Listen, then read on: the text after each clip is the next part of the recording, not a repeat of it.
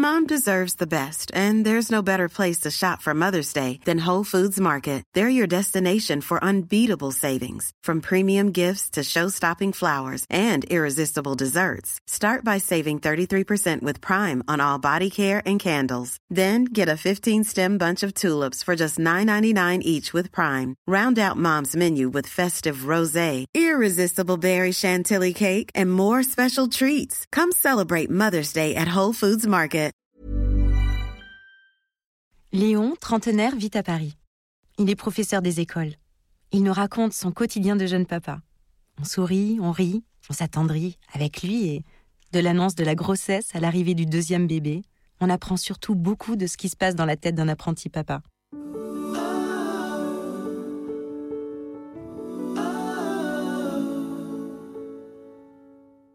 On divise les mots de la famille d'enfants à l'état solide. N'oubliez pas la retenue à trois carreaux de la marge en partant du cartable. Je n'ai pas toute ma tête ce matin. Mes élèves, à de menus détails, doivent deviner que je suis perturbé. Cette journée ne sera pas comme les autres, je le sens. Un mardi différent. Clara m'a prévenu, elle pense que le garçon arrivera aujourd'hui. Si elle appelle, tu m'appelles, hein? J'ai failli deux fois manger de la craie. Sonne, sonnera pas j'ai le cerveau en toupie folle, impossible de fixer mes pensées. Comment cela va-t-il se passer? Serais-je à la hauteur? Un fils Un fils Un fils Pourvu qu'il n'y ait pas d'embouteillage. Déjà la récré? À 11h30, mon téléphone vibre. C'est Clara. Les contractions se rapprochent. Je préviens, le directeur saute dans le premier métro et déboule, rue de en soulevant un nuage de poussière. Clara m'explique. Je coupe court. On file à l'hôpital. L'hôpital est mon assurance sérénité. C'est bourré de docteurs, de sages-femmes, d'appareils incompréhensibles, de gens qui savent quoi faire. Ne perdons pas une seconde. Je t'assure que je suis calme. L'arrivée du Grand Prix se déroule dans la cour de la Pitié-Salpêtrière. Je me gare où je peux, sûr que je vais récolter sur la vitre conducteur une de leurs cochonneries d'autocollants stationnement interdit qui ne s'enlève même pas au karcher. Mais peu importe. On nous accueille. Clara s'installe au monitoring pour contrôler la fréquence et l'intensité des contractions. L'examen ne révèle rien d'alarmant. Comment ça? La machine ne se trompe pas, monsieur. Nous voilà repartis. Pour rien. Notre enfant frappe à la porte, il s'impatiente vraiment. Clara pense que la sangle n'était pas bien fixée, d'où l'erreur de diagnostic. J'ai laissé tourner le moteur, on s'offre un tour gratuit dans le parking et on repart. Cette fois, ils devront faire appel à l'armée pour nous renvoyer dans nos foyers.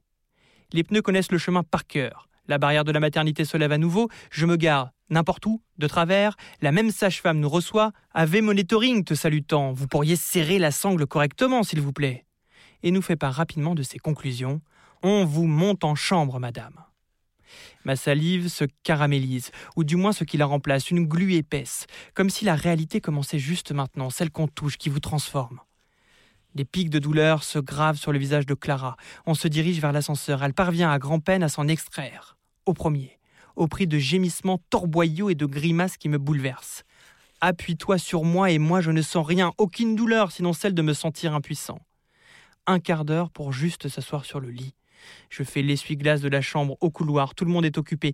Il faut attendre, mais elle souffre terriblement. Il faut attendre, monsieur, attendre, c'est souffrir davantage. Je suis près d'elle quand elle perd les os. Je panique dans le couloir. Quelqu'un, vite La dernière ligne droite, sans lui. On aimerait avoir le temps, mais c'est trop tard. Il lui tarde de passer de son monde trop petit à ce monde trop grand. Je l'imagine poulain dans son corral. Il rue, s'agite, avec sur toute la peau une fin d'herbe verte et de vent. Belle image, bien tranquille et vite déchirée car juste à côté, sur un lit roulant, il n'est question que de douleurs folles et de mains qui griffent les draps. Mon regard tourne en rond dans cet ascenseur qui nous emmène vers la salle de travail. Mes paroles payons se bousculent comme sous une cloche. Plus tard, après, dans l'attention qui s'évacue, je reconnaîtrai les manifestations de l'angoisse. Mais pour le moment, je me sens désarmé, les gestes ballants devant une situation que je ne contrôle en rien. J'observe le personnel hospitalier pour trouver dans leurs attitudes de quoi nourrir la confiance que je place en eux. Le temps glissant nous entraîne et prend de la vitesse. La salle. Une césarienne est prévue, notre enfant se présente par le siège. Il est assis sur le bassin en père tranquille. On passe au bloc opératoire.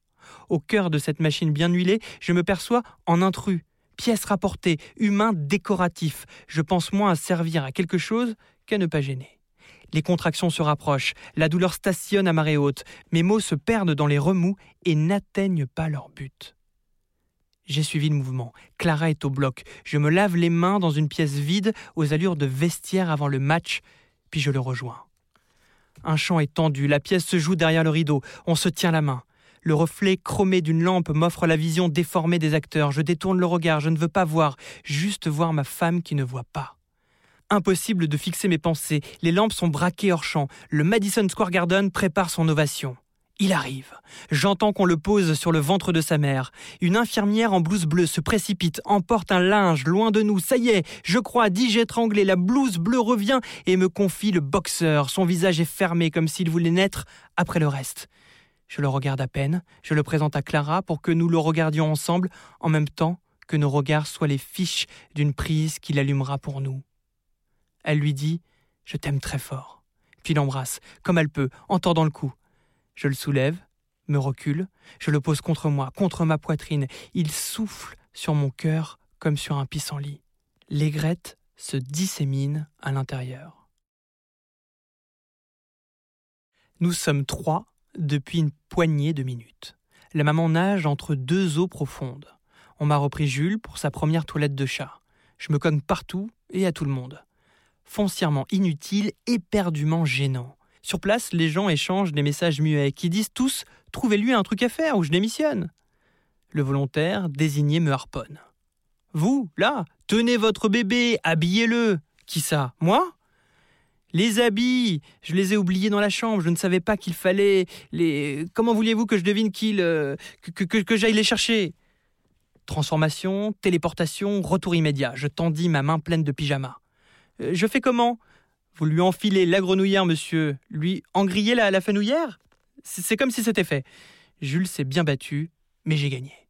En attendant, il m'a surpris, le gaillard. Les basses sont là en lutte gréco-romaine. En début de rencontre, il m'a donné du fil à retordre.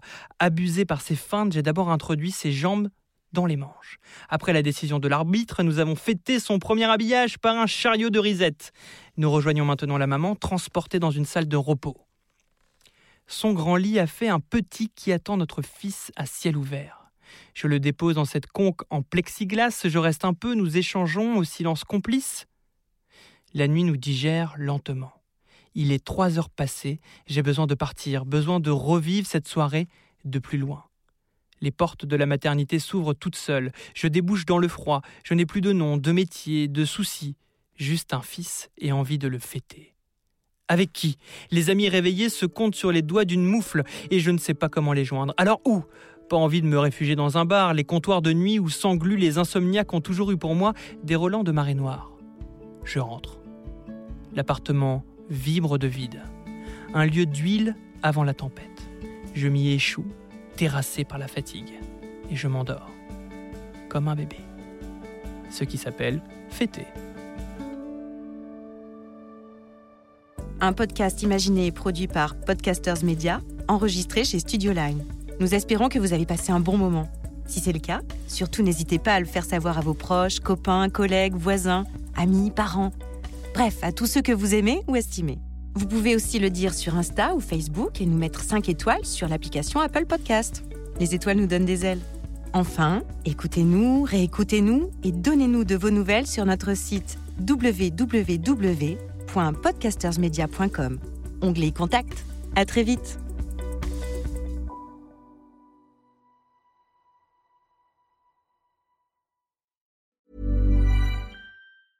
Even when we're on a budget, we still deserve nice things.